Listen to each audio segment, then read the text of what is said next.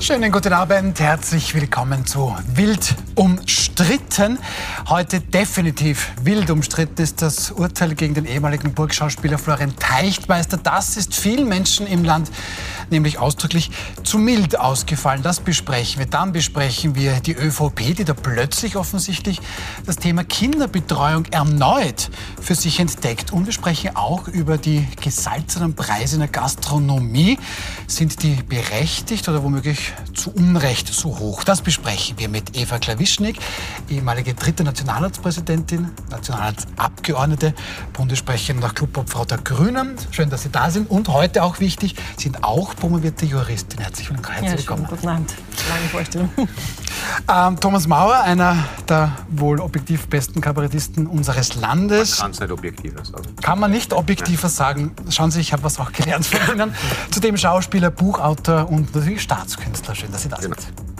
Und Matthias Winkler, Chef der renommierten Sacher Hotelkette. Dazu gehören das Sacher Hotel in Wien, in Salzburg und das Hotel Bristol in Wien. Und Sie haben auch politische Erfahrung, was natürlich auch interessant ist. Schön, dass Sie da sind, Herr Winkler. Danke für die Einladung. Freue mich, dass wir da sind. Und erstes Thema heute also ist dann tatsächlich das Urteil über den ehemaligen renommierten Burgtheater-Schauspieler Florian Teichtmeister gesprochen worden. Dieses Urteil lautet schuldig. Florian Teichtmeister wird nicht rechtskräftig zu zwei Jahren Haft auf Bewährung verurteilt und zudem ebenso auf Bewährung in ein forensisch-therapeutisches Zentrum eingewiesen. Da kritisieren es viele Menschen in ihrer ersten Reaktion, dass Teichtmeister da genau keinen einzigen Tag einsitzen, sprich ins Gefängnis muss. Kritisieren Sie das auch, Herr Maurer? Sehen Sie das ähnlich? Naja, soweit ich, ich bin nicht äh, juristisch promoviert. Äh, soweit ich das verfolgt habe und auch im Vorfeld schon mit Leuten, die sich auskennen, gesprochen habe, scheint das absolut im Rahmen des Erwartbaren zu sein. Mhm. Also der Strafrahmen scheint drei Jahre zu sein. Der, der Nachlass bei ähm, tätiger Reue, und so weiter, Geständnis, ist auch gesetzlich geregelt. Äh, also offenbar hätte es, wenn überhaupt, nur eine, eine fixe Einweisung sein können, was ja im Vorfeld, man hatte das relativ spät erfahren, dass er da diese Dateien auch noch selbst bearbeitet hat und, und, und äh, eher abstoßende Prosatexte offenbar dazu verfasst hat, was offenbar der Kronenzeitung nicht zu deppert war, nachzudrucken, damit man sich das vorstellen kann. Ja. Ähm, und das ist, wenn, wenn, man, wenn einem das Urteil zu milde vorkommt, dann muss man sozusagen über den Strafrahmen reden. Aber ich denke, das ist jetzt, ich habe ein bisschen auch geschaut im Vorfeld, weil ich wusste, wir werden darüber reden. Äh, es waren in den letzten ein, zwei Jahren, das, was ich so gefunden habe, äh, bei, bei eben, äh, diesem Delikt, also eben Kinderpornografie soll man immer sagen, mit gutem Grund. Also Darstellung, äh, von, Kindesmissbrauch, Darstellung von Kindesmissbrauch. Ja. Mhm. Ähm, da waren das meiste bedingte Strafen mit, mit Therapieauflage. Es ist, man weiß, die, die, die Therapie, die Rückfallquote liegt äh, in dem Straffeld, glaube ich, nur bei 20 Prozent. Das ist ein bisschen entmutigend. Äh, lebenslang wegsperren ist äh, wahrscheinlich aber auch keine Option, zumindest aus meiner Sicht außer bei wirklich äh, extrem gefährlichen Rückfalltätern. Aber da nachdem wir uns darauf geeinigt haben, vernünftigerweise einen Rechtsstaat zu haben und solche Fragen dann ähm, forensischen Psychiatern zu überlassen, äh, sehe ich nicht viel was anderes. Also es, äh, es mag das persönliche Gerechtigkeitsempfinden ja. enttäuschen, aber das ist oft so. Mhm. Und dafür hat man ja auch den Rechtsstaat. Ich meine, wir haben alle Kinder und ich glaube, wir brauchen jetzt nicht in einen Wettbewerb äh, treten, wem am meisten graust vor der Idee, äh, dass sowas überhaupt passiert und womöglich den eigenen Kindern. Aber wenn, wenn man das allgemein zu niedrig findet, dann müsste man über den gesetzlichen Rahmen reden. Also Gut, das glaube, passiert ja, das passiert ja. ja auch. Tatsächlich soll die Strafandrohung von derzeit drei Jahren auf fünf, Jahren, auf fünf Jahre erhöht werden. Das hat jetzt auf Teichmeister natürlich keinen Einfluss mehr. Volker Wischneck, jetzt schauen wir eben auf die Juristin in Ihnen. Äh, ich denke, der Herr Mauer ist eigentlich schon ganz gut erklärt. Mhm. Ähm, juristisch dürfte das einwandfrei sein. Das ist ein Ersttäter, der ist treu, der ist schon in Therapie. Ja, drei Gramm Koks pro Tag hat er selbst gemeint. Das scheint man hier als Teil einer Krankheit gewertet zu haben. Ähm, was sagt die Juristin in Ihnen? Passt das so? Der Herr Mauer hat es schon ein bisschen so erklärt. Ähm, also hin und her. Ich, ich, bin da sehr hin und her gerissen. Einerseits ist das alles komplett korrekt, wie es Herr Maurer gesagt hat. Ja. Ähm, dass der Strafrahmen jetzt erhöht wird, ähm, das unterstütze ich ausdrücklich. Mhm. Es ist zwar noch nicht durch, aber es ist von der Justizministerin vorbereitet und das wird jetzt auf fünf Jahre angehoben. Da ist aber die Mitwirkung, also das aktive mhm. Gestalten auch solcher Beiträge. Ja. Ähm, also dass der Richter äh, äh, gewisse mildernde Umstände noch hineingebracht hat, das war für mich noch interessant, nämlich vor allem den Umstand der sozialen Ächtung. Mhm. Und das muss man schon auch noch einmal sehen sehen, also dieser Mensch ist beruflich mit Sicherheit kaputt, absolut kaputt. Er kann seinen Beruf weder in Österreich noch irgendwo anders jemals wieder irgendwo ausüben. Ähm, also er hat als Prominenter sozusagen dieses, diesen Makel ewig am sozusagen am Körper. Also der wird nie wieder irgendwo normal arbeiten können. Also der ist ohnehin wirklich auch sozial sehr gestraft. Ja. Also aber, wie er das da wieder in den Griff bekommt, weiß ich nicht. Gut, ja. dass Sie das ansprechen, ähm, Herr Winkler. Kann man das dann so sagen? Also der ist eh schon gestraft genug und dann ist es eigentlich auch in Ordnung, dass der eben keinen Tag ins Gefängnis muss. Kann man das so argumentieren? Ja, wir diskutieren es ja jetzt gerade in dieser Ambivalenz zwischen einem rechtsstaatlichen Urteil, das glaube ich, nicht zu diskutieren ist, sondern das akzeptiert man. Und jetzt wird man schauen, ob daraus ein letztinstanzliches wird oder die Staatsanwaltschaft beruft und das äh, noch ein Verfahren gibt. Aber ähm, das werden wir nur abwarten können und letztlich zur Kenntnis nehmen können, weil wir, ja, auf diesen Rechtsstaat haben wir uns geeinigt und Punkt. Und daneben gibt es aber, und so einfach ist es eben leider nicht, daneben gibt es eine emotionale Seite, wo dann, egal ob man Kinder hat oder nicht und egal wie viele es sind, aber die Vorstellung, dass 70.000 Dateien mit äh, Darstellungen von äh, den Schwächsten in unserer Gesellschaft dann so abgeurteilt werden. Da gab es ja auch, der Herr ähm, Mauer hat das angesprochen, wir wiederholen das keinesfalls, aber da soll ja Herr Teichtmeister dann ja, diese also da, da, bearbeitet da bleibt haben. Letztlich, da bleibt letztlich ein Gefühl übrig, ähm, wo man sagt, ja, das mag äh, im Rechtsstaat jetzt seine Ordnung gefunden haben, aber es bleibt ein, ein mindestens schaler Beigeschmack, wobei jedes Wort, das man da jetzt verwendet, nicht passt. Ja, ja. Weil es in Summe einfach furchtbar grauslich ist. Richtig ist auch, ich glaube nicht, dass der Herr Deichtmeister weder in seinem noch in einem anderen Beruf je wieder in Österreich wird arbeiten können. Ich glaube auch nicht, dass der je wieder also in einen Supermarkt gehen kann, ganz entspannt. Nicht mal den Waldweg wird er ganz entspannt, glaube ich, machen können.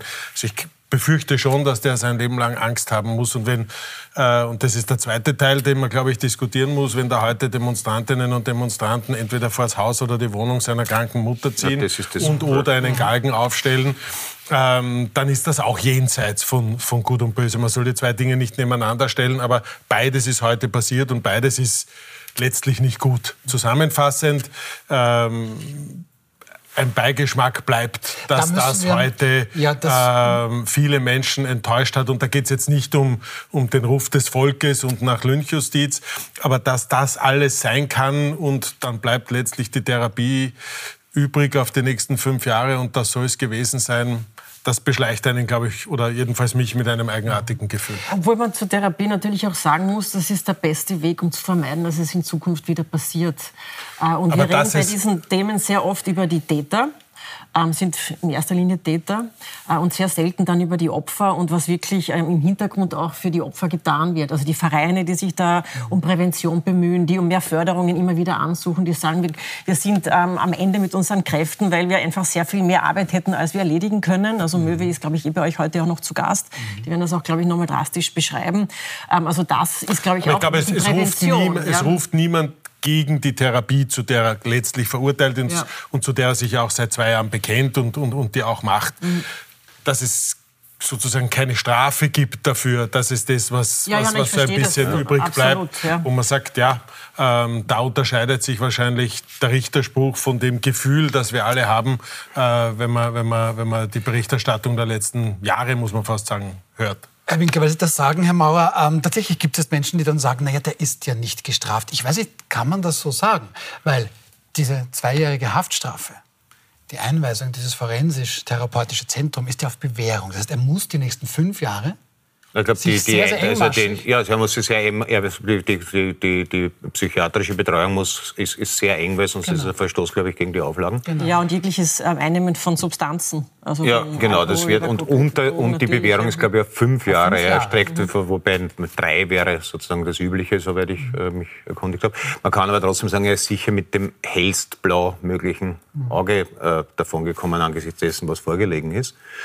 Äh, und sehe ich auch so, also das, das Sinnvollste wäre, es gibt ja so praktisch Präventionsangebote, da weiß ich nicht, wie gut die in Österreich aufgestellt sind, dass äh, eben vorwiegend Männer, die diese Neigung verspüren, aber noch nicht aktiv worden sind, eine Anlaufstelle haben, wo sie auch anonym und ohne sozusagen ihre Existenz zu äh, riskieren, äh, daran arbeiten können, weil es ja Leute gibt, die sozusagen diesen Zug haben, aber nicht diese Grenze überschreiten wollen und nicht Täter werden wollen. Mhm. Das ist, glaube ich, das best angelegte Geld. Also ich weiß, in Deutschland gibt es das, in Österreich weiß ich es ehrlich gesagt Es gibt in der, in der, in der, in der äh, Berliner Charité, in der Universitätsklinik dort in Berlin, gibt es genau diese Programme, wo man sagt, ja. es gibt Menschen, tatsächlich oft Männer, die pädophil sind, aber deshalb nicht automatisch straffällig werden müssen. Diesen Menschen kann man helfen und ganz generell. Nicht Täter werden wollen. Nicht Täter ja? werden wollen, vor allem, genau. Ja. Ähm, ganz, ganz wichtig, weil es auch schon erwähnt worden ist, wir wollen da schon auch konstruktiv genau, was auch Sie gesagt haben, Frau Klawischnik. Es gibt Hilfemöglichkeiten und hier jetzt nur eine kleine Übersicht über zum Beispiel Rat auf Draht, wo man sich hinwenden kann. Oder schon angesprochen von Frau Klawischnik, Telefonberatung, die Möwe, Kindernotruf, Opfernotruf. Nur einige Stellen Kinderschützen.at, eine sehr, sehr interessante Seite, oder pb-Fachstelle.at, Fachstelle Prozessbegleitung. Das bedeutet, wichtig ist hier, wenn so etwas passiert, darüber sprechen und Hilfe suchen. Es gibt diese Hilfe, das möchten wir auch hier explizit sagen. Ähm, Herr Winkler, Sie haben Therapie angesprochen. Da möchte ich schon darauf zu, ähm, zu sprechen kommen, denn da scheint es womöglich zwei unterschiedliche Formen dieser Therapie zu geben. Äh, wie komme ich auf diese Idee? Falter Chefredakteur Florian Klenk, der findet an sich, auch er Jurist, das Urteil angemessen. Aber achten Sie darauf, was Florian Klenk am Ende dieses ähm, kurzen Beitrages über die Therapie sagt. Ich bin nicht wirklich überrascht. Das ist ein gutes Urteil, weil der Richter ihm eine harte Strafe gegeben hat und eine Einweisung in die Psychiatrie, wenn man so will, aber unter der Bedingung, dass er sich engmaschig weiter therapieren lässt, hat er es ausgesetzt. Das heißt, der Richter hat akzeptiert, dass sich Deichtmeister seit zwei Jahren therapieren lässt, und zwar von Spitzenmedizinern. Und er hat gesagt, wenn ich eingesperrt wäre, dann kann ich, habe ich eine schlechtere Therapie, dann habe ich eine schlechtere Prognose. Und da er geständig war, da er alles offengelegt hat, da er sich sogar als pädophil bezeichnet hat, was neu war, hat das Gericht gesagt, man braucht ihn nicht die Freiheit entziehen, sondern er soll sich behandeln lassen. So, Frau Klawischnik, also, wenn du mich jetzt einweist in dieses forensisch-therapeutische Zentrum, dann bekomme ich da schlechtere Behandlung.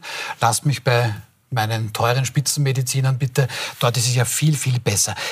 Ist da ein bisschen dieser Promi-Bonus drin, den ja viele Menschen gerade kritisieren? Also über das bin ich jetzt auch gestolpert, dass da ein Unterschied gemacht mhm. wird zwischen Spitzenmedizinern und ähm, anderen Therapeutinnen und Therapeuten. Ähm, also ich kann da nur eine Lanze brechen für Therapeutinnen und Therapeuten, die auch in staatlichem Dienst sind. Also die machen alle, ob das jetzt ähm, in den Kliniken ist oder in Anstalten, ist eine, eine, eine sehr wichtige und sehr schwierige Arbeit. Ja. Also, ähm, also ich weiß nicht, warum da jetzt mit Spitzenmedizinern, warum dieses Wort gefallen ist. Ja. Ich wollte noch auf einen anderen Punkt Punkt zurückkommen, nämlich das Bundeskriminalamt, das ja eigentlich für die Aufklärung dieser Fälle zuständig ist. Da sitzen ja, ich glaube fünf Beamte. Ja, und wenn wir jetzt sagen, uns ist das wirklich ein gesellschaftliches Anliegen, dass wir diese Fälle auch verfolgen und international mehr auch zusammenarbeiten können, weil es sind vor allem auch internationale Hinweise, die man bekommt und nicht nur ein einziges Kind pro Monat geschützt wird. Das ist im Moment der Output dieser, dieser Beamtinnen und Beamten, sondern mehr, dann muss man da auch mehr Ressourcen reinstecken. Also das jetzt nur so tagespolitisch abzuhandeln und am nächsten Tag wird wieder was anderes diskutiert, also das, das würde ich nicht unterstützen, sondern dann gehört der Strafrahmen auch tatsächlich erhöht. Das gehört aufs Parlament geschickt und endlich fertig gemacht. Ja, aber das kann nicht alleine sein, weil das richtig. ist halt klassisch. Das ja, aber dann... Wir, wir strafen strenger, dann äh, ja, ist der Boulevard zeitlang ruhig, richtig, aber an, an den Hauptproblemen ändert sich nichts. Richtig, das Erste. Aber das Zweite ist auch diese Einheit, die diese Fälle aufklärt und, und diese Menschen verfolgt, die das ähm, wirklich anstellen und das wirklich tun und wirklich die Kinder wirklich da missbrauchen und, und misshandeln. Also dass man da auch mehr ähm, auch Ressourcen reinstecken kann. Ein bisschen die, diese Frage äh, elegant umschifft. Herr Winkler, Promi-Bonus, da hat er jetzt irgendwie seine Spitzenmediziner und ich meine, für welchen verurteilten ähm, ähm, Strafverbrecher gilt das nicht. Ja, wenn, wenn wäre es eher ein Kontostandbonus als ein, ein Promi-Bonus. Wenn wäre es eher ein Kontostandbonus als ein Promi-Bonus. Also mhm. wenn du sozusagen deine Privatärzte dir leisten kannst, dann ist es eher eine äh, Frage deines Einkommens als deines, deiner öffentlichen Bekanntheit. Sind wir da jetzt unfair, wenn wir das so sehen, Herr Winkler? Ich glaube, in der Sekunde, wo eine derartig breite und auch über so lange Zeit äh, dauernde Öffentlichkeit involviert ist, hat das schon eine gewisse Form der Prominenz. Und wäre es nicht der Herr Teichtmeister gewesen, sondern irgendein Taxifahrer im Bezirk Lietzen, äh, dann hätte das nie diese Öffentlichkeit erlangt. Das heißt, auf der einen Seite haben wir jetzt einen sehr prominenten Fall, ganz bestimmt mit einer prominenten Persönlichkeit. Das ist ein Schauspieler, äh, den äh, zumindest jetzt alle kennen. Äh, da sind tolle Anwälte im Spiel, da sind alle Medien äh, hinterher, die es in Österreich gibt. Ähm, und ja, wahrscheinlich hätte dieses Urteil anders ausgesehen, wäre es nicht der Herr Teichtmeister gewesen. Aber trotzdem, das, Nämlich, das, wie, wie das, meinen das, Sie, strenger? Das, glaube ich schon. Ja, ich glaube schon, ähm, dass, dass wenn man die Fakten noch einmal alle auf den Tisch legt, dann noch einmal, ich betone das, weil ich dann niemanden, also vor allem kein Gericht kritisieren will und ein freier Richter und unabhängiger Richter hat entschieden und wir werden sehen, ob das in eine zweite Instanz geht. Das ist der eine Punkt, aber emotional bleiben da eben viele andere Dinge übrig. Und ob es jetzt die prominenten Medizinerinnen und Mediziner sind und oder dass nach fünf Jahren quasi die Bewährung endet oder nach drei Jahren die Bewährung äh, oder die Strafe abgedient ist, wenn nichts mehr passiert. Und dann ist die Frage, was ist darüber hinaus? Also da sind schon sehr, sehr viele Fragen offen, genauso wie die Frage ist, wie kann man das dann in Zukunft verhindern? Welche Einrichtungen muss man haben, damit man entweder früher draufkommt oder Menschen, die dieses fürchterliche, diesen fürchterlichen Drang haben, äh, sich leichter melden können. Also da sind schon sehr, sehr viele Fragen offen. Aber das, was wir ja heute groß diskutieren, ist, ist das Urteil gerecht oder nicht gerecht? Und da in anderer ja, Form. Und, und, da bleibt, und da bleibt schon, und da bleibt schon übrig, neben dem, neben dem rein rechtlichen Aspekt und im Rahmen des Strafrahmens, über den man jetzt auch noch im Parlament diskutieren kann, ob man den höher braucht etc., bleibt ja etwas anderes übrig, das in den, äh, das in den äh, Zeitungen und in den äh, Diskussionen und überall anders auch nachzulesen ist und das, von dem auch ich mich nicht befreien kann. Und das ist ein, ein, ein eigenartiges Gefühl, äh, dass das nicht gerecht ist, dass das unter Anführungszeichen zu wenig ist. Noch einmal, geht nicht um die Frage, ob der therapiert gehört. Ja, dringend. Aber es geht um die Frage, ob das, ähm, ob dieses Strafmaß, ob dieses Urteil äh, und ob der Umgang mit dem Herrn Teichtmeister ausreicht, um das, was ein Urteil ja auch soll, äh, klar zu zeigen, wie stehen wir als Gesellschaft, wie stehen die Repräsentantinnen und Repräsentanten dieser Gesellschaft, in diesem Fall die Richter, hinter diesem Thema. Ich glaub, da, da muss man sagen, letzter Satz nur, 70.000 Dateien, selbst noch bearbeitet, mit grausamen Gewaltfantasien und so weiter und so fort. Und dann gibt's eine Therapie für die nächsten fünf Jahre, that's it ich fasse kurz zusammen, dass das die Leute aufregt, das kann ich nachvollziehen. Ich habe eine, eine nämlich, ob es ein Fachgebiet ist, was für einen äh, Bewegungsrahmen hätte der Richter gehabt? Drei Jahre. Also er hätte trotz, ich, ich dachte, dass diese, diese der Strafnachlass ist, ist, ist, ist gerechtfertigt. Ja, ja. ja, ja. Also du musst, also wenn also, aber den muss er nicht. Ich dachte, ich dachte das ist Spielraum hat, also er hätte, er hätte auch eine, eine, eine teilbedingte Strafe Okay, also er hätte, er hätte ja. einen Teil unbedingt geben können ja. und, und er hätte eventuell die, die äh, geschlossene Einweisung verhängen können, oder? Hätte er auch können. Ja, okay. Ja. Das, aber aber mir war nur nicht klar, welche, ja, welchen, welchen Spielraum, er, hat, er überhaupt hat. Aber, aber es ist jedenfalls ein, ein, ein, korrektes Urteil. Also das ist in keiner Weise. Und, und, wenn man da Vorbehalte hat, wir sind ja Gott sei Dank kein Rechtsstaat, die Staatsanwältin oder Staatsanwaltschaft, weiß ich nicht, wer das jetzt vertreten wird, ähm, hat die Möglichkeit, in eine zweite Instanz zu gehen. dann wird das keine Erklärung abgegeben? Überprüft. Und ich glaube, da kann man dann schon ähm, sich zumindest auf den Rechtsstaat in dem Sinn verlassen. Es, es wird eine Überprüfung wahrscheinlich erfolgen. Ja. Und ich kann das aber emotional total nachvollziehen. Aber es gibt so viele andere Themen, über die nie geredet wird, weil die Prominenten keine Täter sind. Das ist Gewalt gegen Kinder in Familien. Also wo sehr oft die Angehörigen, also die Väter oder die Lebensgefährten der Mutter äh, die Täter sind, wo Kinder sich nicht trauen zu sagen, dass ihnen was passiert ist, dass sie angegriffen werden, dass sie geschlagen werden. Also ich finde, über das das muss man auch mal reden. Wie kann man diese Situation verbessern? Aber das gibt ja das dieser Fall jetzt her. Tag in Österreich. Es gibt ja jeden dieser Tag, Fall ja. jetzt her, diese Thematiken und alle, die es da, daneben da gibt. hilft es aber nichts, Kinder. dass man den Teichmeister jetzt durchs Ja, Dorf da- treibt, sondern da, da, also Prävention ist, finde ich, das Allerwichtigste. Ja. Muss und einfach- ich bin mir nicht sicher, ob, ob dieser Fall da, dafür jetzt wirklich der, der gute ähm, Schlüssel äh, oder der Schurchlöffel ist, um in diese Thematik einzusteigen, weil hier halt natürlich eben sich Emotionen, erstens werden es teilweise politisch ähm, motiviert, also es gibt ja Kräfte, die daran interessiert sind, äh, die Öffentlichkeit in einen Mob zu verwandeln und dabei relativ erfolgreich sind. Äh, und vor allem ist es das ist sowas von das absolut Böse und ein Prominenter noch. Ja. Da kristallisiert sich die gesamte Emotion. Alles andere, was die Eva gerade angesprochen hat, ist schwieriger. Ja. Was mache ich, wenn ich aus der Nachbarwohnung was her und mir nicht sicher bin, ob das Kind halt warnt, weil Kinder warnen oder ja.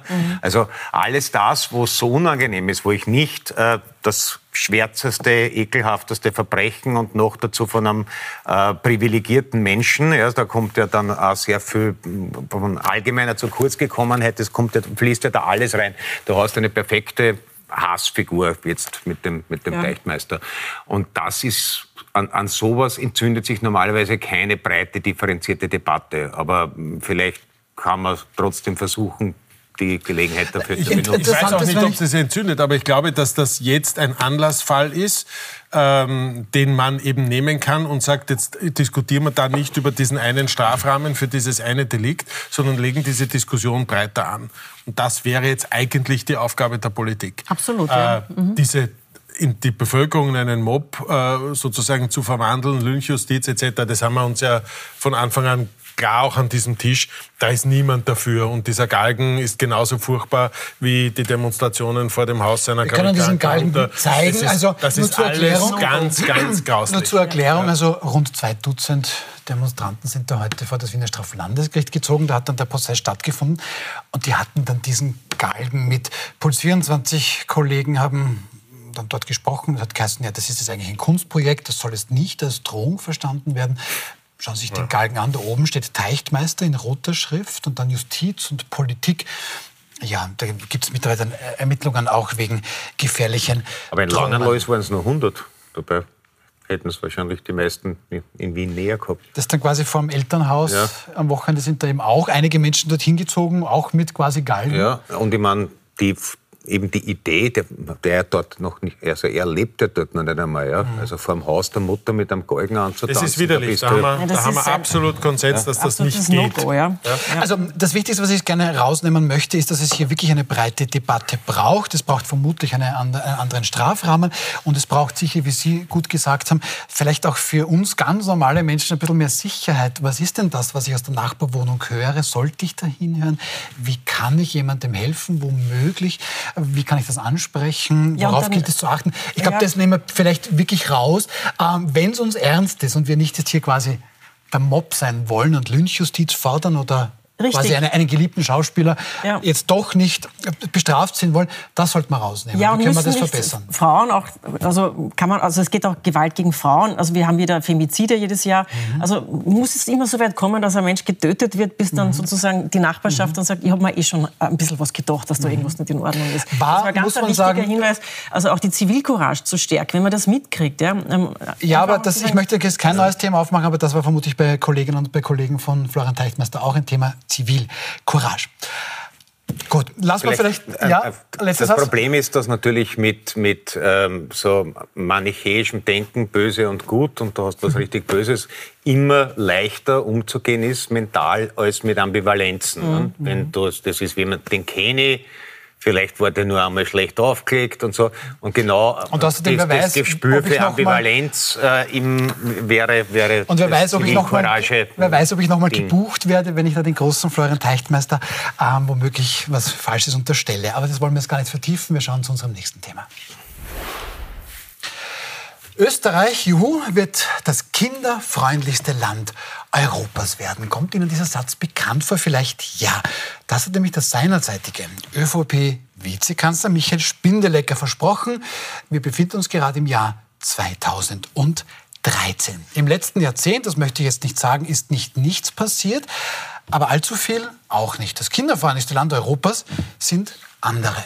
Jedenfalls, und das ist für einige überraschend, im gestrigen ORF-Sommergespräch sagt ÖVP-Bundeskanzler Karl Nehammer, ähm, doch, da möchte man jetzt etwas tun. Nehammer sagt ganz konkret, das Ziel muss eben sein, ähm, dass wir durch eine Gewaltanstrengung, auch budgettechnisch, bis 2030 den Gemeinden 4,5 Milliarden Euro zur Verfügung zu stellen, bestehendes nicht nur ausbauen, sondern auch neue Pädagoginnen zu finden. Thomas Maurer, wir sind alle Eltern, Sie sind Papa. Ähm, Jetzt soll endlich die Kinderbetreuung im Land ausgebaut werden. Da ja, jetzt, wo meine Kinder groß sind, danke. äh, nein, äh, das, das, Lustige ist, es war ja also Erstverkündigung äh, Spindelecker, aber es war ja eigentlich mehr oder weniger der Plan, der dann die Große Koalition beendet hat, beziehungsweise den, den, den Sturz vom Herrn Mitterlehner beschleunigt hat, weil der Kern und der Mitterlehner sich damals, glaube ich, darauf geeinigt hatten, wenn wir irgendwie überleben wollen, müssen wir mal ein paar konstruktive äh, Fehler einschlagen. Und da gibt es ja den, den, den Chat-Austausch. Den spielen wir, zu, äh, den ja. spielen wir zu, diesen Chat-Ausschnitt. Äh, ähm, das war nämlich tatsächlich so, Kern und Mitterlehner wollten mhm. damals schon diese Kinderbetreuungsmilliarde genau. haben. Milliarde und die Kurzisten ja. haben gefunden, das ist eine viel zu gute Idee, dann, dann ist das womöglich erfolgreich und die Regierung regiert und dann kann man den nicht mehr stürzen und der Sebastian Darf muss Außenminister sein. Schauen Sie, das war, also das ist aus, diesen, aus, diesen, aus diesem Thomas Schmidt-Handy. Wir müssen bei Banken aufpassen, die wollen das am Montag entscheiden, blablabla. So, 1,2 Milliarden für Nachmittagsbetreuung mit Rechtsanspruch und Vereinbarungen Bund, Gemeinden ohne Länder, mega Sprengstoff. Und da soll Sebastian Kurz geantwortet haben, das ist gar nicht gut. Wie kannst du das aufhalten? Das ist das, was Sie sagen, Herr Maurer. Ja, es geht noch weiter mit, soll ich ein Bundesland aufhetzen? Soll ich ein Bundesland aufhetzen? Genau. So, und jetzt ähm, Aber äh, better late than never. Aber ja, also, ja. ich weiß nicht, ob das dem Herrn Nehammer in der Partei schadet, wenn man sagt, der ist jetzt der praktisch der Erbe von Mitterlehner. Äh, aber, und, dann, und dann schauen wir noch, ob es wirklich passiert, aber es sind jedenfalls neue, ungewohnte Töne. Mhm. Ja? Mhm. Gut, also für Thomas Mauer, die Kinder sind, ähm, da ist er schon ein bisschen rausgewachsen, für sie kommt es zu spät, für ihre wohl auch.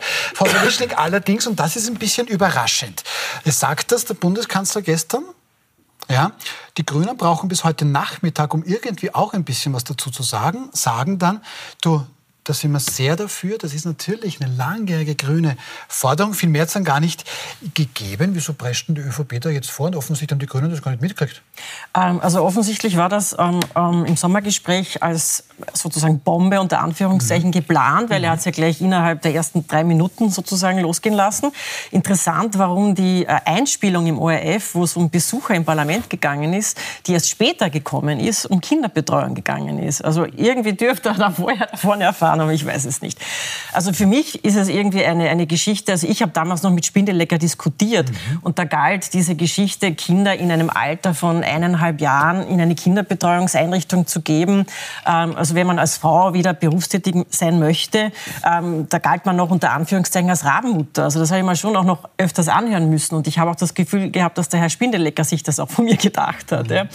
Ähm, es geht in erster Linie, denke ich, um Familienvereinbarkeit. Also sowohl für Väter als auch für Mütter, dass du eine qualitative Kinderbetreuungseinrichtung hast, wo du ein gutes Gefühl hast, dass ähm, auch für das Kind eine Förderung sein kann. Ähm, also das Geld ist mit Sicherheit gut investiert. Wir wissen aus vielen Studien, dass, dass Kinder, die Kinderbetreuungseinrichtungen besuchen, ähm, wenn sie gut gefördert werden, auch wirklich einen Vorteil dann auch im Leben haben, also der fast nicht mehr einzuholen ist. Und wir haben ein großes Problem, also vor allem mit Kindern aus, aus Familien mit Migrationshintergrund, die ihre Kinder nicht in Kinderbetreuungseinrichtungen stecken und die dann wirklich mit, mit vier, fünf fünf, sechs, genau in der Phase, wo sie dann mit anderen Kindern gut Deutsch lernen könnten, dann in die Volksschule kommen und eben nicht gut Deutsch sprechen. Mhm. Also das, das hat viele Facetten und ist eigentlich nur positiv. Ob das jetzt wirklich kommt, weiß ich nicht. Also ähm, es ist jedenfalls auch kein schwarz-blaues Programm, weil ähm, ich habe jetzt näher mal öfters erlebt, dass er blaue Politik imitiert und, und, und Sachen ähm, wie Herbert Kickel formuliert. Ähm, aber da gibt es jetzt offensichtlich eine strategische Kehrtwende. Herbert Kickel ist der Hauptfeind und man kümmert sich jetzt um wirkliche Familienthemen. Ja, weil mhm. Kinderbetreuung ist im flachen Land wirklich ein Problem. Ja. Mhm. Ich bin sehr gespannt, was der Matthias Winkler dazu sagt. Ich glaube, auch bei Ihnen äh, betrifft es Ihre Kinder nicht mehr, diese Kinderbetreuung, ab, auch zu ab womöglich ja, auch genau. schon ein bisschen zu spät. Ja. Ähm, wir reichen das dann weiter an Karl Nehammer. Ähm, werden dann mit Ihnen auch über Kritik sprechen, die es das auch umgehend schon gegeben hat. Ähm, und bevor wir da weitersprechen, gibt es noch einen ganz, ganz spannenden Tipp für Sie. Es gibt heute in einer Woche, kommenden Dienstag, das erste Puls 24 Bürgerforum. Was ist das? Die Chefin bzw. die Chefs der fünf Parlamentsparteien stellen sich live Ihren Fragen, den Fragen der Bürgerinnen und Bürger. Da können Sie einfach dabei sein. Heute in einer Woche geht's da los um 21 Uhr live. Äh, in zwei Wochen, entschuldigen Sie bitte, geht's los.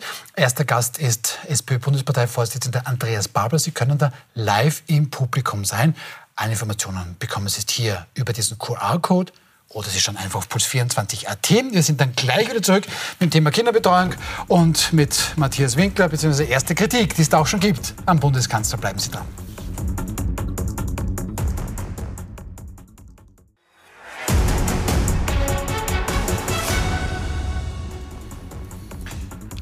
Willkommen zurück bei Wild umstritten. Wir sprechen über die wilden Entwicklungen, die Bundeskanzler Karl Nehammer da offensichtlich in wenigen Tagen so ähm, ja, aufs Tapet bringt. Also plötzlich gibt es doch eine Mietpreisbremse. Und wie wir seit gestern wissen, seit dem ORF-Sommergespräch, möchte die ÖVP jetzt doch in die Kinderbetreuung investieren oder eher investieren lassen.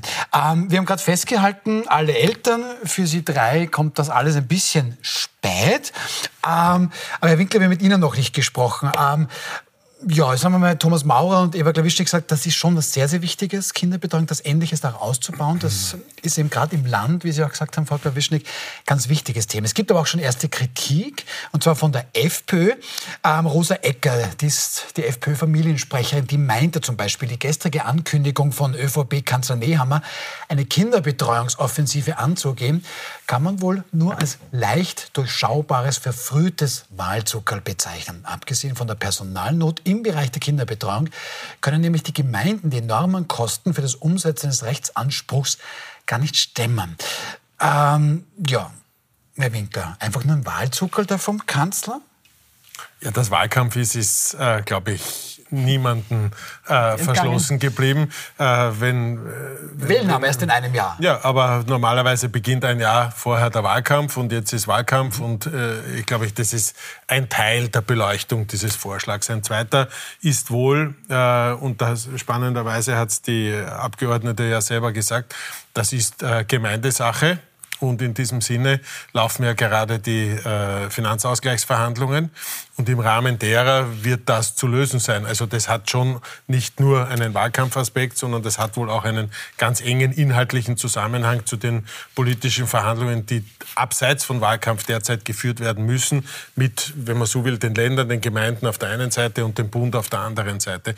Und dass da etwas passieren muss, ist klar. Und drittens, äh, schon spannend, jetzt gibt es diesen Vorschlag, da sind sich sogar bei Wild umstritten alle drei Diskussionsteilnehmerinnen und äh, äh, einig. Äh, und trotzdem versuchen wir irgendetwas zu finden, was daran nicht gut sein kann. Also ich glaube, festhalten kann man, das ist ein richtiger und guter Vorschlag. Ähm, zeitlich nicht überraschend, weil Finanzausgleichsverhandlungen und vielleicht auch ein bisschen Wahlkampf. Ähm, jetzt können wir alle nur hoffen, ähm, dass wir genug Steuereinnahmen haben, ähm, die diesen Vorschlag auch finanzieren lassen. Ja, weil das wird ja jetzt die spannende Zeit nächsten, des nächsten Jahres. Da wird jetzt wieder äh, Geld ausgegeben, das man vorher aber einnehmen muss. Ähm, also jeder Vorschlag ist so gut wie seine Finanzierbarkeit, hat es einmal geheißen. Ähm, dazu sind ja alle Politikerinnen und Politiker in, letzten, in den letzten Monaten schön still geblieben, bis die, auf die Ausnahme der, der, der Reichensteuer des Herrn Babler. Ja. Aber da sind wir wieder bei dem Thema, wie wichtig sind uns wirklich die Kinder? Also wie wichtig sind uns wirklich die Kleinsten? Ähm, Wenn es da wieder ums Geld geht und da wieder gestritten wird und die Gemeinden sagen, also wir haben eh schon jetzt die, die Inflation und wir müssen Wasser, Müll und die was was alles erhöhen, mhm. ja, das schaffen die Leute auch nicht mehr. Kinderbetreuung geht gar nicht und schon gar nicht mehr ausbauen. Also dann ist das ähm, schon eine Priorität, dass der Bund das Geld jetzt zur Verfügung stellt für die Gemeinden. Also, aber das ist ja dem ja. Grunde nach etwas Richtiges. Absolut, ja. Das heißt, das, was der Bundeskanzler Bundeskanzler gestern am Abend vorgeschlagen hat, und da nicht nur Bundeskanzler, sondern auch ÖVP-Parteiobmann vorgeschlagen hat, ist dem Grunde nach richtig, hat eigentlich donnernden Applaus verdient. Ähm, aber wir, wir, die politische Debatte geht schon wiederum los, warum das nicht gut ist und warum das in irgendeinem Chat von früher und was das für Auswirkungen hat. Ich glaube, dass das alles letztlich an den Haaren herbeigezogen aber ist. Aber die Kritik kommt von der FPÖ und die ist sowieso kein Freund. Ja, aber von Herrn Maurer, glaube ich, kommt auch ein bisschen Kritik. Die wollen, dass die Kinder zu Hause betreut werden. Ja, ja, ich glaube, die oberösterreichische ÖVP ist auch nicht so begeistert. Die haben, glaube ich, schon ein gemeinsames Statement, die oberösterreichische Regierung. Ich habe es am Nachmittag nur oberflächlich mitgekriegt, weil ich beschäftigt war. Äh, nein, ich finde es im Großen und Ganzen äh, per, per se mal sicher nicht falsch. Ich finde es äh, interessant, weil Herr Wischniger angesprochen hat, ist ein, ein Strategiewechsel offensichtlich, weil eben, ja, richtig, die äh, ÖVP habe ich in der öffentlichen Kommunikation in den letzten Jahren fast nur als verzweifeltes äh, FPÖ-Kopiermaschinchen äh, erlebt, das aber nie funktioniert hat.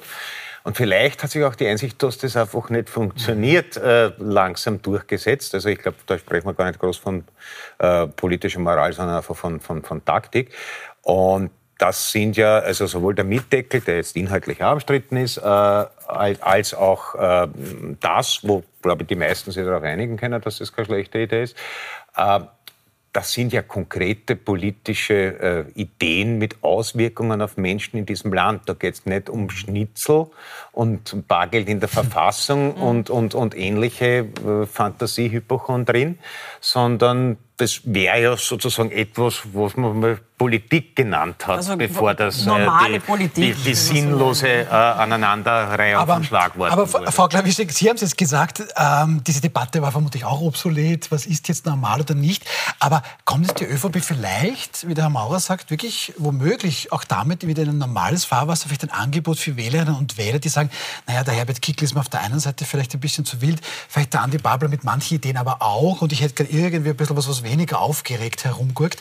Kann das sein, dass das die ÖVP dann doch wieder einnehmen kann? Also möglicherweise. Also ich glaube, dass es äh, für die ÖVP äh, es um die Frage geht, liegt sie vor der SPÖ oder hinter der SPÖ? Mhm. Ähm, egal wie weit, wie weit die FPÖ vorne ist. Aber es kann trotzdem sein, dass die FPÖ keine Regierung zustande bringt weil einfach mit ihr niemand koalieren will. Das wird auch an der ÖVP liegen. Nichts leichter als das, dass du dich mit der FPÖ zusammensetzt und dann scheitern die Verhandlungen. Und als Nummer zwei bekommst du dann als nächster den Regierungsauftrag. Und dann mhm. gibt es eine Regierung, wo die FPÖ einfach draußen ist. Das kann die ÖVP durchaus auch als Strategie sich überlegen. Ja? Also du bist nicht auf Kickel angewiesen, ja? Sofern es eine Mehrheit zwischen Rot und Schwarz oder Dreierkoalition, was auch immer gibt. Ja? Mhm. Ähm, ich weiß jetzt nicht, was Sie sich wirklich dabei gedacht haben. Ich weiß aber, dass diese ähm, Kinderbetreuungsthematik eine ist, die kommt auch sehr stark aus der Wirtschaft, sehr stark auch von der industriellen Vereinigung, die zu Recht sagen, wir können nicht unsere gut ausgebildeten Frauen, mhm. ähm, die, die, die, die begabt sind, die ihre Abschlüsse gemacht haben, jahrelang zu Hause lassen. Und die wollen ja auch berufstätig sein. Und die Menschen brauchen auch die Einkommen. Also du kommst ja mit einem Einkommen also schwer mittlerweile aus. Ja? Und es soll ja auch nicht Sinn der Sache sein. also dass sich Frauen auch wirklich frei entscheiden können, dafür ist das wirklich ein sehr relevanter Schritt. Gerade also, für die Kleinsten nämlich, ja, wo es am schwierigsten ist. Ja. Mhm. Dann eine Frage noch. Ähm, bin gespannt, was Sie dazu sagen und wer auch was dazu sagen will. Jetzt wird natürlich ein bisschen gemunkelt. Jetzt gibt es da diese beiden Kurzfilme und plötzlich spricht man über den eigentlich schon lange vergessenen Kanzler, der wohl auch kein Comeback äh, machen wird können. Viel mehr als über den eigentlichen Bundeskanzler. Kann es auch ein bisschen sein, dass jetzt die ÖVP da sich auch ein bisschen abgrenzen will von diesem Sebastian Kurz, auch Schlagzeilen generieren will. Ist das vorstellbar oder ist das einfach nur so klassisches Twitter-Blabla, was eigentlich keine Substanz hat? Ja, vorstellbar ist es natürlich, aber ich glaube, es ist nicht besonders, ähm, nicht besonders naheliegend. Mhm. Ja. Also die Diskussion, ob Sebastian Kurz zurückkommt, ähm, da kann ich immer nur sagen, warum sollte er?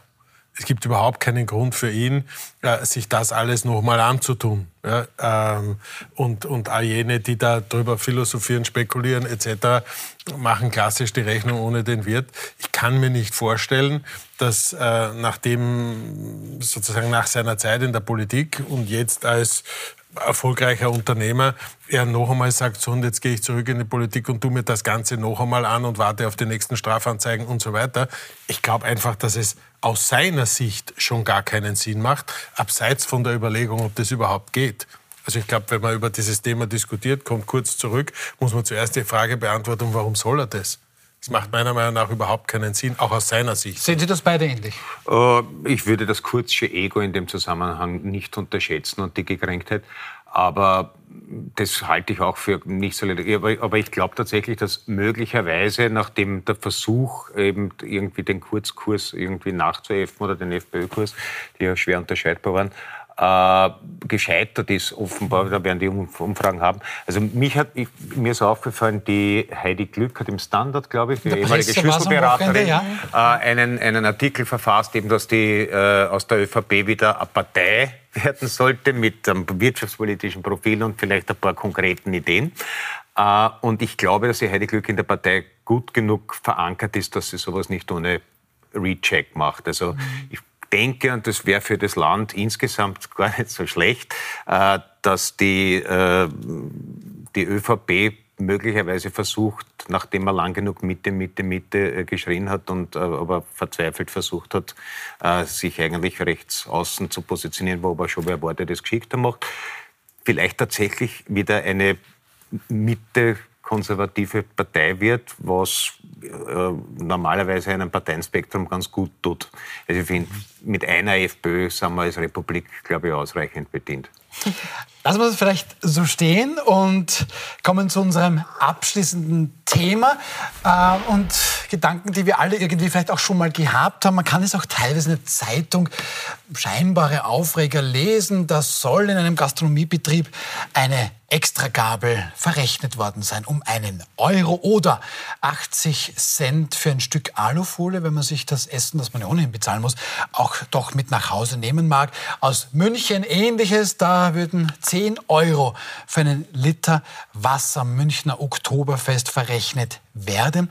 Ja, und ganz generell gibt es dann ohnehin gesalzene Preise der Gastronomie. Leidet die Gastronomie und ist das ein Zeichen dafür, ganz besonders unter diesen Teuerungen, die wir ja alle spüren? Oder sind da womöglich auch einige schwarze Schafe drunter, die da irgendwie die Gunst der Stunde nutzen? Matthias Winkler, Chef der renommierten Sacherkette, schön, dass Sie da sind. Ähm, nein, wie ordnen Sie das ein? Ähm, ist das eine Frechheit oder geht es gar nicht anders, dass die Gastro wirklich merkbar ihre Preise im Querschnitt erhöht hat? Also ich darf dazu nicht als Interessensvertreter, der ich ja nicht bin, sondern ganz persönlich eine Meinung äußern, wenn eine extra Gabel verrechnet wird oder irgendein Papier oder Karton, in den eine Speise mitgegeben werden soll, dann ist das einfach jenseits von Gut und Böse, muss ich ehrlich sagen. Mhm.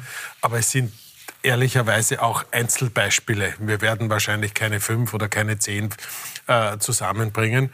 Äh, den meisten Gastronominnen und Gastronomen in, unter dem Tourismus als solches äh, geht es nach wie vor nicht so gut, wie man glauben möchte oder wie die scheinbar hohen Preise äh, vielleicht als Spekulation zulassen. Wir sind mit dramatischen äh, Mehrkosten im Bereich der Mitarbeiterinnen und Mitarbeiter äh, konfrontiert. Wenn man sich das äh, ganz konkret anschaut, zwischen 2019 und heute liegen nicht selten und zum Beispiel auch im Sacher 30 Prozent Lohnerhöhung. Mhm. Ähm, wenn man jetzt weiß, dass ein Schnitzel im, im Sacher in etwa einen Personalkostenanteil von 50 Prozent hat, ähm, dann kann man sich schon ausrechnen, woher diese Preiserhöhungen kommen. Und ich rede jetzt nicht über äh, den Strom, der sich ver x-facht hat, je nachdem, äh, zu welchem Moment man seinen Stromliefervertrag abgeschlossen hat. Ich rede nicht, dass die Fernwärme letztlich doppelt so teuer ist äh, wie noch 2019 und vieles andere mehr. Also zusammengefasst, ähm, Wirtinnen und Wirte tun sich großteils oder flächendeckend immer noch schwer.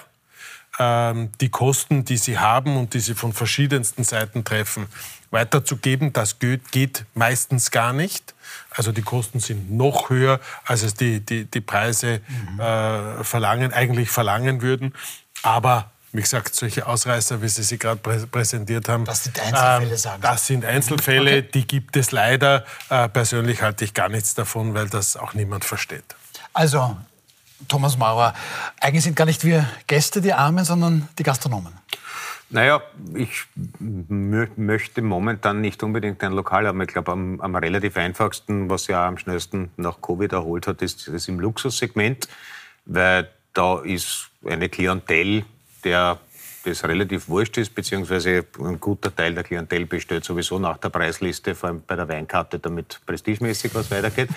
Also ich glaube, da kannst du am ehesten äh, diese Anpassungen durchführen. Nicht, dass äh, Spitzengastronomie das äh, lukrativste ist, das ist, glaube ich, immer noch McDonalds oder eine Kette von Würstelstandeln. Aber da ist sozusagen, da hast du eine Klientel, der die höheren Preise nicht so wehtun. Ansonsten bist du im Mittelfeld, die Lebensmittelpreise per se sind gestiegen. Also wenn ich am Wochenende einkaufen gehe am Markt, denke ich mir, äh, was ist los? Habe ich eine Währungsreform verpasst? Ja. äh, Bist kurz im Ausland. und, äh, und, und das trifft natürlich äh, die Lokale und die Lokale können, aber ich, ich, nehme an, dass das sogar eher die Regel ist, das gar nicht im vollen Umfang weitergeben, weil sonst die Leute wegbleiben, weil momentan auch allen Leuten weniger Geld überbleibt. Und Gastronomie und, und Kultur übrigens dann doch die Sachen sind, äh, wo man äh, als erstes immer denkt, naja, das mhm. kochen wir ein bisschen mehr und äh, ich hab, von Maurer habe ich noch alte DVD liegen. Schauen wir, ob der DVD-Player noch geht. Also mein tiefstes Mitgefühl. Ja. Ja, also mit, mit dem Thomas Maurer, ja. ja. Mhm. Aber äh, das, das letzte gesagt ist natürlich absolut richtig. Viele Menschen können es sich im Moment auch nicht leisten, als vier- oder fünfköpfige Familie essen zu gehen. Also, oder, oder mehrmals im Monat essen zu gehen. Also du bist einmal gleich weit über 100 Euro also als, als, als, als Familie mit drei Kindern. Mhm. Das geht sich einfach im Moment nicht aus. Ja? Und selbst das Kochen zu Hause Hause ist teurer geworden. Und seit der Covid-Zeit ähm, ist sowieso, glaube ich, Kochen auch wieder mehr in Mode gekommen. Also man, man, man ist wieder draufgekommen, dass das auch, auch wirklich sehr viel Spaß machen kann, in der Familie dass zu kochen. Dass die Küche zu Hause auch zu verwenden ist. Interessant. Ja, also Café, auch ja? mit den Kindern zu kochen. Ja. Also das war ja auch in der Zeit, also wo die Jugendlichen zu Hause waren, auch für viele eine neue Erfahrung, auch selber zu kochen. Also und all diese Komponenten spielen natürlich mit. Mhm. Was ich noch mitbekomme, ist, dass viele, die im Ausland Urlaub gemacht haben, Istrien zum Beispiel, also dass da die Österreicherinnen und Österreicher ordentlich gestöhnt haben, ähm, weil da sind die Preise so nach oben geschnalzt in der Gastro, dass du sagst, okay, ich bleibe das nächste Mal in Österreich. Ja? Und es sind auch viele in Österreich geblieben, sind auch viele hier geblieben und haben hier Urlaub gemacht. Auch ja? Süditalien, wo ich davor noch gesagt hätte, so günstig, so gut ist wahrscheinlich sonst in Europa nirgends. Und man gedacht, das ist ja wie zu Hause. okay. vielleicht, vielleicht zeigt uns das auch dadurch, dass es wirklich überall passiert, von mir aus in verschiedenem Ausmaß, äh, zeigt schon flächendeckend das Problem im Tourismus, insbesondere Gastronomie, heißt aber auch in der Hotellerie. Ähm, dass das nicht, dass das nicht eine Gier ist oder dass da hier nicht irgendwelche Profiteure äh, dahinter sind, die sagen jetzt, äh, sondern der Konkurrenzkampf ist so groß wie noch nie. Ähm, die Preisauswirkungen und die Qualitätsansprüche auch. Das war auch noch nie. Wir wollen ja, wir wollen ja die besten Lebensmittel. Sie sollten möglichst regional sein. Mhm. Ähm, wir wollen alle, dass unsere Mitarbeiterinnen und Mitarbeiter fair und ordentlich bezahlt werden und so weiter und so fort. Und wenn man all diese Dinge zusammentut, dann hast du diese Auswirkungen in Süditalien genauso wie im Ostburgenland mhm. und genauso auch wie in Wien und überall anders. Wir haben vielleicht ein bisschen mehr ähm, Inflation noch dazu. ja, das stimmt. Das so kommen aber noch zwei so wesentliche ja. Aspekte dazu. Das eine ist, und ja, ich wiederhole mich, aber es ist so, es ist der Klimawandel.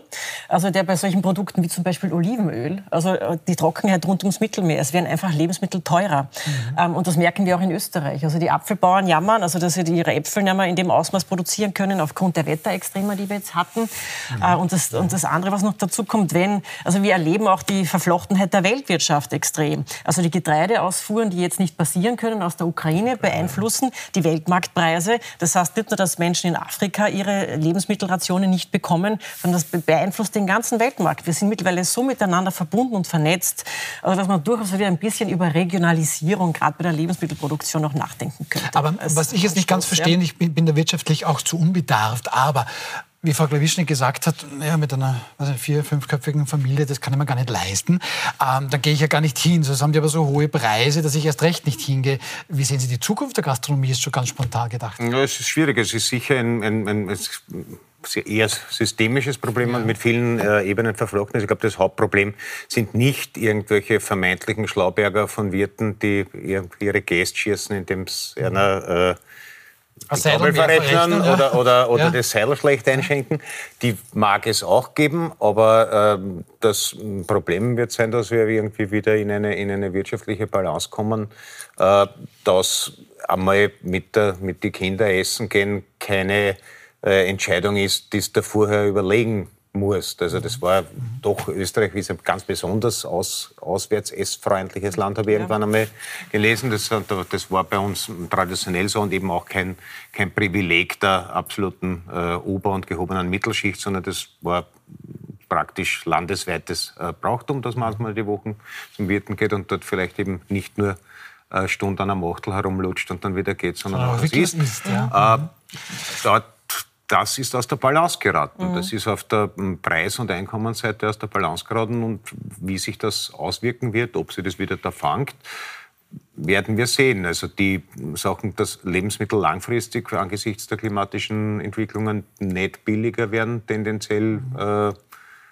glaube ich, kann man aber, aber ich, ich, muss, ich, orte, ich muss, letzter Satz, bitte? ich orte schon große Sensibilität bei allen Wirtinnen und Wirten, ja. bei allen äh, Gastronomiebetreibern, die wissen um die Einkommenssituation ihrer Gäste und die wissen um die Sensibilität bei Preis.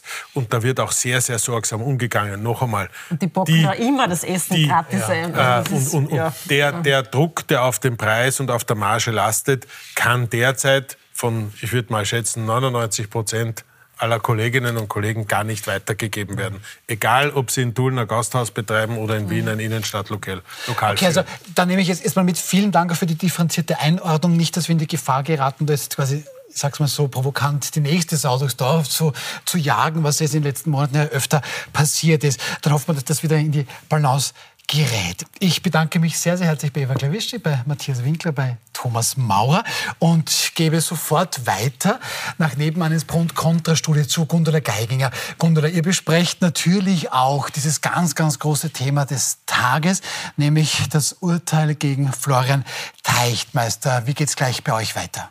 Ja, so ist es. Du sagst es schon, Werner. Bei uns geht es auch um die Frage, ist dieses Urteil angemessen? Es geht aber auch darum, wie wir generell als Gesellschaft mit Fällen wie dem von Florian Teichtmeister umgehen und natürlich um die Frage, wie wir unsere Kinder vor Missbrauch bestmöglich schützen können. Dazu begrüße ich unter anderem die ÖVP-Jugendstaatssekretärin Claudia Plakholm, den Falter-Chefredakteur Florian Klenk oder auch die renommierte Psychotherapeutin Rotraud Berner. Es wird sicher eine spannende und angeregte Diskussion. In wenigen Minuten geht schon los. Schweizer Grand Komplikation. So, Herr Maurer, wir sind noch live auf Sendung. Äh, gut, kein Problem. Na, unsere Gäste sagen, das werden Sie sich jetzt anschauen, bitte, dann machen wir das gemeinsam. Es geht jetzt weiter mit Pro und Contra. Morgen hier im Wild umstrittenen Studio ist PR-Ikone Wolfgang Rosa und Falter-Journalistin Barbara Todt und Werbeikone Harry Bergmann. Und jetzt geht es weiter mit Gundula Geiginger und Pro und Contra.